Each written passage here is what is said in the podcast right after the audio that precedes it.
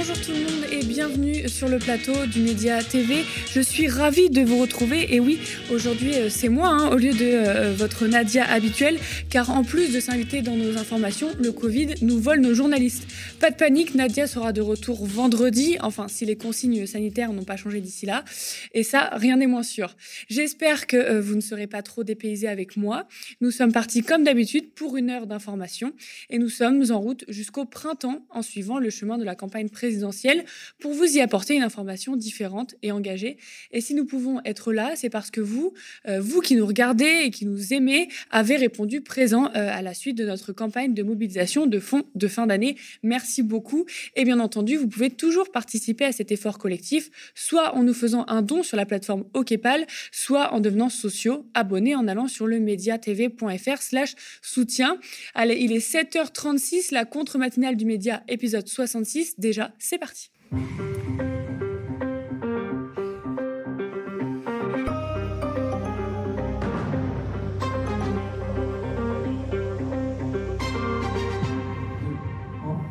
Au programme aujourd'hui, votre lettre des luttes par les amis du média indépendant de podcast Radio Parleur, car l'union fait la force dans les médias qui comptent les luttes. Aujourd'hui, Violette nous parlera de la mobilisation sociale en cours dans plusieurs magasins Fnac à Paris. Et puis, euh, nous passerons à l'invité avec une interview enregistrée hier midi par notre Théophile national. Et comme je vous le disais, le Covid s'invite partout. On est en plein dans la cinquième vague avec des taux records. Plus de 271 000 personnes positives ces dernières 24 heures le gouvernement mise tout sur le vaccin avec son projet de loi visant à transformer le pass sanitaire en passe vaccinal. Et si le tout vaccinal était un choix politique visant à faire oublier aux Français hein, toutes les erreurs commises au sommet depuis le début de la pandémie, pour répondre à cette question, Théophile recevra Christophe Prudhomme, euh, médecin urgentiste en Seine-Saint-Denis. Il est également militant syndical et membre euh, du Parlement de l'Union populaire. Mais tout de suite, on ne change pas les bonnes habitudes. Passons à la revue des unes, c'est la titrologie. Le Monde titre d'abord sur le pass vaccinal. La présidentielle électrise les débats. On aura l'occasion d'en reparler euh, juste après. Le journal du soir s'intéresse aussi au un an euh, de l'assaut du Capitole lancé par les partisans de Trump après sa défaite en novembre 2020 pour empêcher la certification de l'élection présidentielle. Le quotidien euh, du soir raconte comment un an après, les événements continuent de faire l'objet d'une reconstitution minutieuse et comment le camp Trump mène une bataille pour empêcher la commission chargée de faire la lumière sur les faits. Il aura fallu 187 minutes avant que Trump réagisse à l'attaque pour finalement dire Rentrez chez vous, nous vous aimons, vous êtes vraiment exceptionnel. La commission est engagée dans un bras de fer contre les avocats de Trump qui essaient d'empêcher la transmission des archives de la Maison-Blanche.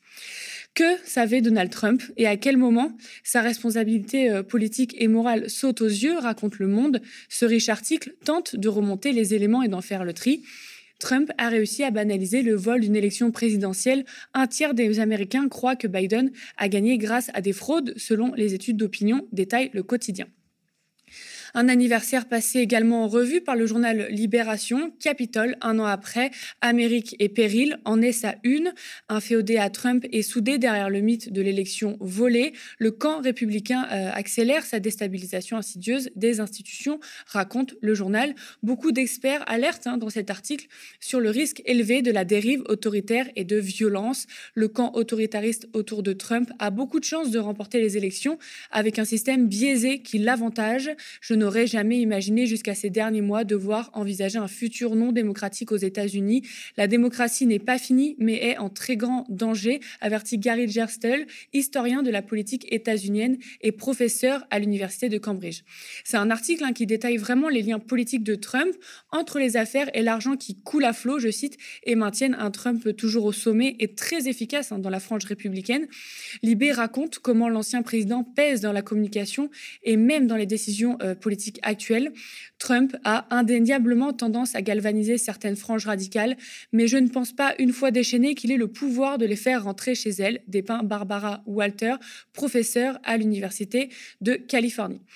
Retour en France avec les unes de ce matin qui défrichent hein, les stratégies politiques nationales. La Croix démontre comment les réseaux sociaux sont les nouvelles arènes de la politique et comment ils, bouleversent les modes de communication traditionnels entre TikTok, la plateforme de euh, courte vidéo ou Twitch, celle de streaming. Euh, les 18-34 ans représentent un fort vivier électoral qui s'est d'ailleurs abstenus pour 80% d'entre eux aux, élections euh, régionales. Le but, les draguer. Et ça marche, hein. Marine Le Pen fait 4 millions de vues avec son chat la veille de Noël, ou encore Jean-Luc Mélenchon manie l'humour TikTok en sirotant son lait fraise devant son débat avec Éric Zemmour. Sans parler de la popularité des grandes phrases de Christiane Taubira qui buzz chaque jour sur les plateformes. De son côté, l'UMA a confié sa rédaction en chef pour un jour à Robert Guédiguian, euh, qui livre sa vision de l'actualité à l'occasion de la sortie de son film Twist à Bamako, Mali 1962, un pays qui découvre la liberté, un film qui compte la révolution au Mali au travers de jeunes qui s'aiment et qui aiment leur pays à la fois. Euh, Robert Guédigan engagé et originaire du quartier populaire de l'Estac à Marseille, réalisateur aux multiples autres films, nous a, nous a aussi livré un long entretien diffusé euh, ce 1er janvier sur notre chaîne YouTube et site internet. Côté indé, je vous propose qu'on se penche du côté de Mediapart. Le média dirigé par Edoui Plenel nous décrit comment le gaz et le nucléaire pourront bénéficier de financements labellisés durables, selon une proposition de la Commission européenne envoyée aux États membres le 31 décembre. Son titre Énergie, l'Europe accusée de greenwashing. Le document provoque une levée de boucliers et divise l'Europe, nous raconte le papier. Je vous le conseille. Et enfin, toujours Mediapart livre un, reportage titré Omicron, un crash test inédit pour le système de dépistage. Dimanche, le gouvernement a annoncé les nouvelles directives de l'isolement et du dépistage, mais hier soir, les pharmaciens ne pouvaient toujours pas distribuer les autotests gratuits promis par le gouvernement. Et les files d'attente pour les tests PCR s'allongent dangereusement alors que le cap des 300 000 contaminations par jour est bientôt atteint. Écrit le journal, on va à Colmar ou à jouer les tours dans l'Indre-et-Loire par exemple, et on découvre au travers de ce récit les files d'attente de plusieurs heures et des pharmaciens totalement débordés hein, face aux demandes de tests. 3 millions ont été réalisés ces derniers euh, 7 jours. Un médecin dénonce les patients nous appellent car ils ne comprennent plus rien à ces règles qui changent tout le temps, mais moi non plus, je ne comprends plus rien. Bref, Mediapart, je cite, mesure l'étendue de l'improvisation en haut lieu en retraçant l'historique des faits et des décisions.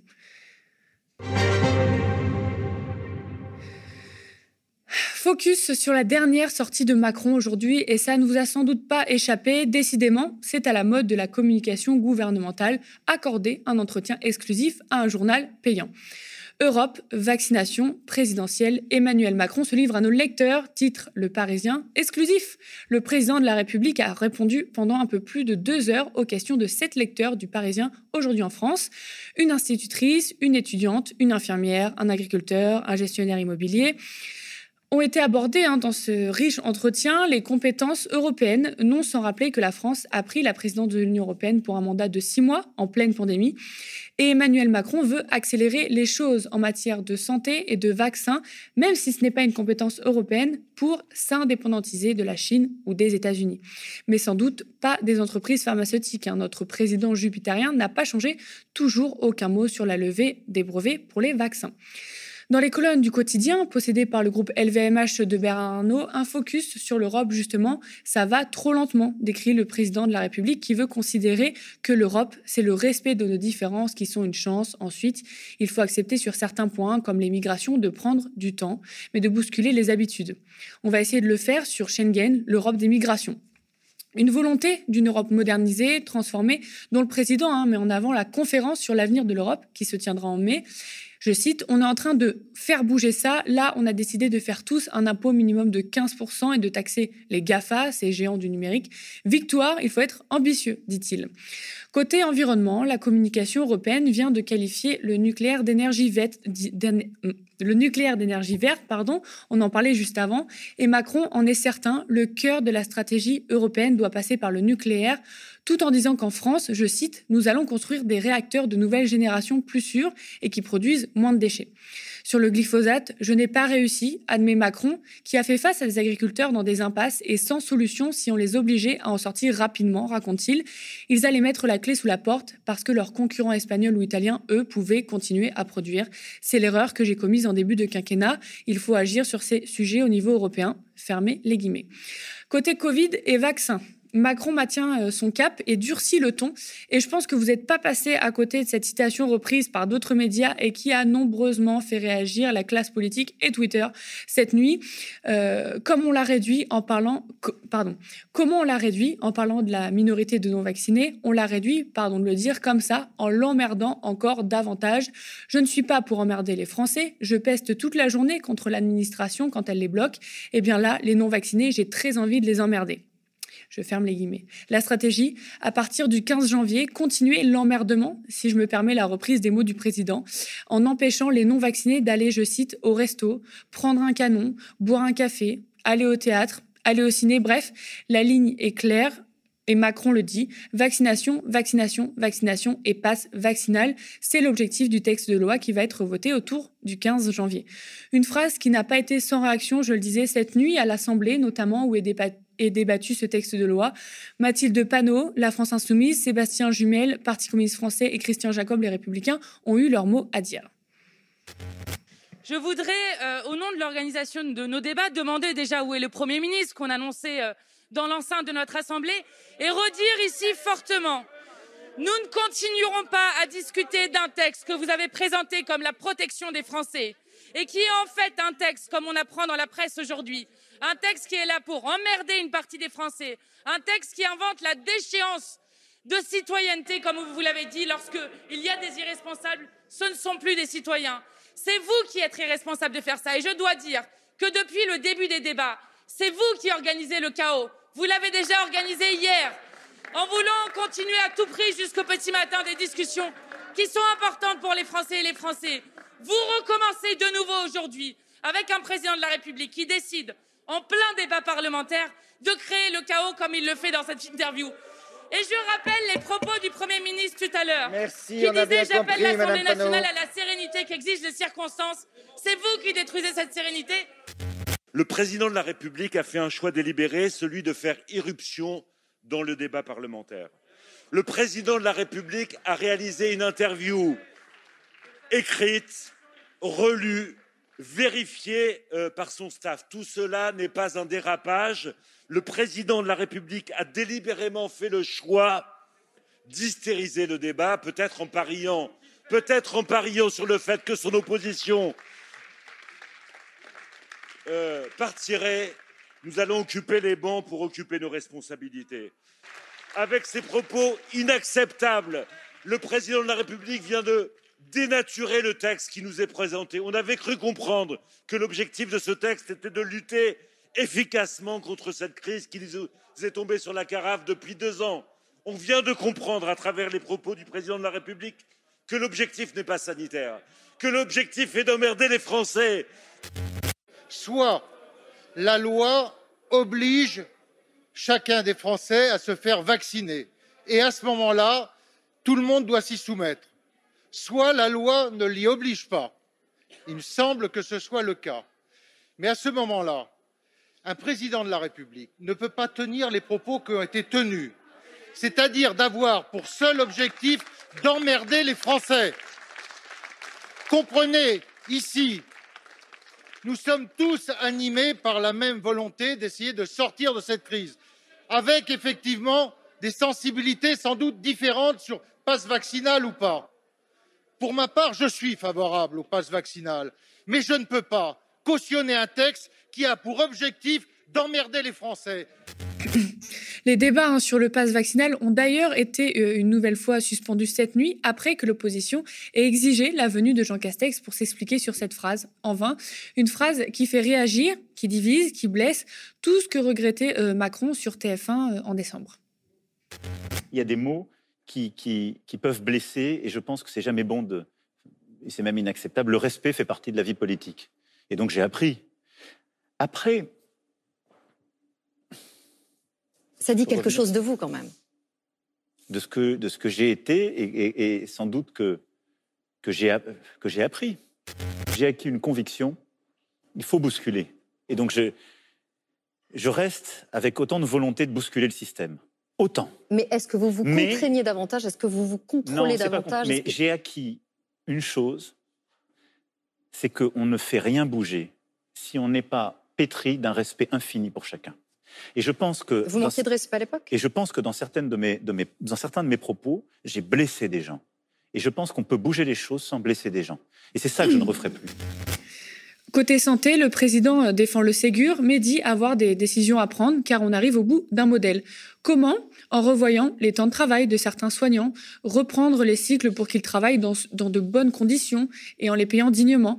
Pour l'enseignement, c'est pareil. Macron dit qu'il faut revaloriser les salaires, certes, mais surtout repenser la fonction. Euh, mais quand va-t-on voir ces paroles traduites sur le terrain? Sont-elles des promesses d'un candidat à l'élection présidentielle? Le président répond Est-ce le temps des choix personnels alors que j'ai des décisions importantes à prendre à très court terme face à la pandémie? Non. Est-ce que ce moment va venir euh, plutôt tôt que tard compte tenu du calendrier? Oui. Cette décision se consolide dans mon fort intérieur mais il n'y a pas de faux suspense, j'ai envie. Sur la montée des idées d'extrême droite, Macron pointe la responsabilité des partis politiques, des médias et des réseaux sociaux qui orientent nos choix. Il faut combattre la montée des excès en mettant plus de euh, raison dans le débat collectif et moins de passion négative. Euh, autant que la montée des extrêmes, c'est l'abstention qui nous guette. Serions-nous, pour une fois, d'accord avec lui? Nous voyons là un président qui a l'air de regarder l'actualité plutôt que d'en être acteur. Je pose la question. On retrouve désormais la lettre des luttes hein, de Radio Parleur. Vous commencez à les connaître. Radio Parleur, c'est une équipe de podcasteurs et podcasteuses indépendants qui vont sur le terrain pour vous raconter les luttes. Et nous, médias, on pense que l'union fait la force, en tout cas chez les médias indépendants qui comptent les luttes. Et donc, je disais ce matin, on retrouve Violette, journaliste et cofondatrice du média qui nous accompagne. Bonjour Violette. Bonjour Lisa. Ça va bien? Ça va, ça va. Alors, comme beaucoup, vous avez peut-être euh, fait vos courses de Noël à la FNAC cette année et vous l'avez peut-être remarqué, les salariés étaient en grève et tu nous en dis plus, Violette. Oui, puisque cette année, euh, vous l'avez peut-être remarqué, ce sont plutôt les gilets rouges de la CGT qui ont remplacé, non pas les bonnets rouges bretons, mais les bonnets de Père Noël, euh, en tout cas dans certaines FNAC, puisque euh, on va revenir un petit peu hein, sur, sur le déroulé de ces événements qui a touché le groupe FNAC, FNAC Darty, puisque c'est un groupe qui rassemble plusieurs enseignes. Donc les libraires, disquaires et autres professions de la culture employées par ce groupe démarrent une grève début décembre dans toute la France, les salariés sont mobilisés et débrayent d'ailleurs le 24 décembre euh, dans des magasins à Nice, à Marseille, au Havre, à Clermont-Ferrand et à Paris. Je vous propose de les écouter d'ailleurs, euh, ces grévistes parisiens, au micro radio-parleur d'Alexandre Bouillet.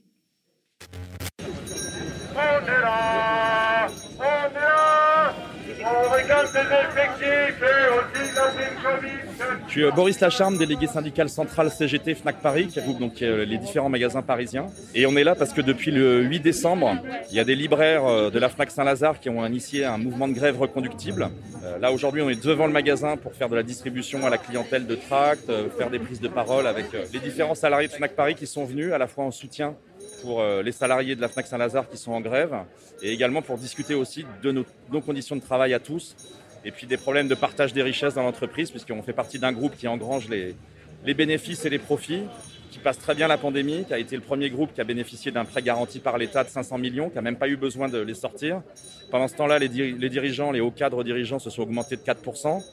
Nous, ce qu'on voit, c'est pas d'évolution de salaire. Il y a une vingtaine d'années, euh, le salaire d'embauche à la FNAC, c'était 1500 francs au-dessus du SMIC. Maintenant, on est au niveau du SMIC. Euh, est-ce qu'on est en effectif suffisant ou pas? Et en l'occurrence, on ne l'est plus euh, pour assurer correctement euh, nos tâches de travail. On est débordé à tout niveau, euh, une polyvalence accrue. Sur Saint-Lazare, il y a des revendications précises qui sont 5 embauches en librairie directe, le remplacement des arrêts longue maladie qui par exemple ferait qu'il y aurait deux disquaires qui seraient remplacés immédiatement. et puis on demande aussi une prime Covid, une prime de 2000 euros pour euh, le travail accompli pendant la pandémie. La direction est très attentive parce que le mois de décembre, c'est à peu près là où on fait un cinquième du chiffre d'affaires de l'année. Euh, c'est un moment fort. Ça fait très longtemps qu'on n'avait pas eu des mouvements conductibles et surtout en décembre. On sait que c'est le moment où il faut taper. Il y a des caisses de grève. Merci pour ceux qui donnent dans les caisses de grève. C'est très important.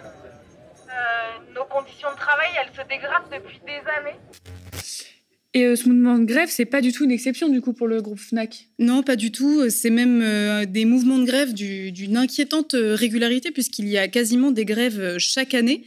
et ce que les salariés dénoncent chaque année, eh bien c'est toujours la même chose. C'est à la fois le manque de personnel pour un groupe qui est très important. Pour rappel, le groupe Fnac d'Artis, c'est plus de 25 000 salariés. Et puis d'un autre côté, ce que les syndicats reprochent au groupe, ce sont le versement de dividendes très confortable pour les actionnaires du groupe, 30 millions d'euros en 2021 selon la CGT. Alors que du côté FNAC, les fiches de paie, elles, elles augmentent pas vraiment, quoi. Alors, elles augmentent, euh, disons qu'elles augmentent euh, oui et non. La direction du groupe affirme euh, qu'elles augmentent de manière substantielle et que le groupe Fnac Darty est proche de ses salariés, a aussi le pouvoir d'achat de ses employés très à cœur et explique que des primes de 135 euros arrivent, enfin vont arriver très bientôt, on ne sait pas quand, dans la poche des employés parisiens. Et puis que les salaires, surtout dans le cadre des négociations temps de travail, puisque c'est dans ce cadre-là que la grève a lieu, c'est ce qu'on appelle les NAO, les négociations annuelle sur le temps de travail, eh bien, les salaires seront revalorisés entre 1 et 1,5%. Bon, sauf qu'en fait, avec, avec l'inflation, 1,5%, c'est pas très, pas très gras, c'est, vraiment loin d'être énorme. Puis surtout, c'est, c'est pas du tout ce que les syndicats réclament. C'est même très très loin de ça, puisque pour, euh, à titre d'exemple, à la Fnac Saint-Lazare, euh, les syndicats réclament 2000 euros de prime et non pas 135, euh, et puis des embauches à temps plein et pas seulement des renforts au moment des fêtes de fin d'année, là où c'est un peu le, coup de feu. donc les revendications sont pas sont pas vraiment entendues sur cette cette partie euh, embauche. Et la première, en fait, euh, de ces revendications, c'est clairement les conditions de travail. C'est d'ailleurs, en fait, la raison principale qui justifie la poursuite des mobilisations.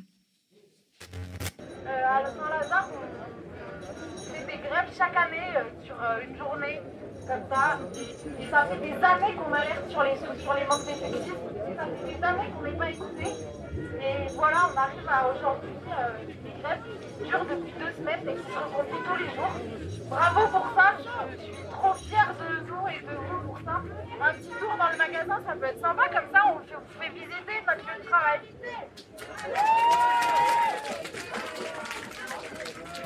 Je m'appelle Marlène, je suis euh, libraire à Saint-Lazare. Je suis libraire depuis 21 ans et je suis libraire à Saint-Lazare depuis 2008. Euh, le sous-effectif à Saint-Lazare, c'est quelque chose de structurel. Tout ça s'est aggravé au fil des années. Avec le sous-effectif, eh ben, on n'a pas le temps. On est souvent coincé au comptoir pour du renseignement, pour de l'encaissement, pour du click and collect. Et globalement, il y a des jours où euh, on n'est même pas assez nombreux pour pouvoir ranger nos rayons. Chers adhérents, chers clients, les salariés de la FNAC Saint-Lazare sont en grève et aujourd'hui, il y a des salariés de tous les magasins parisiens. Montparnasse, Forum, Italie 2, Champs-Élysées, Étoile. Pour les conditions de travail, pour le partage des profits.